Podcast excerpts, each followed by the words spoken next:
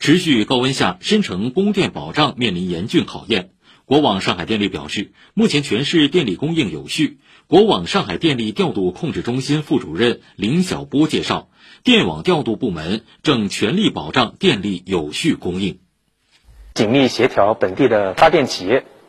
有序安排所有的可开的机组啊并网运行，强化电厂的非计划停运和出力受阻的管理。此外呢，通过还通过省间电力现货交易。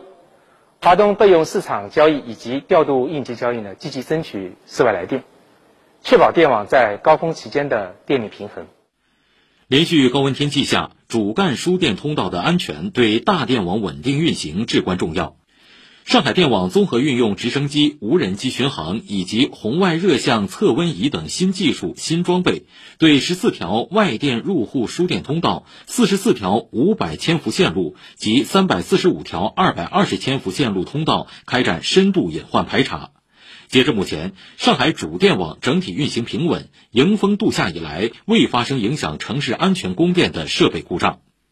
对于用户关心的用电高峰时故障应急抢修问题，国网上海电力表示，会按先恢复送电再实施抢修的原则，减少用户停电影响。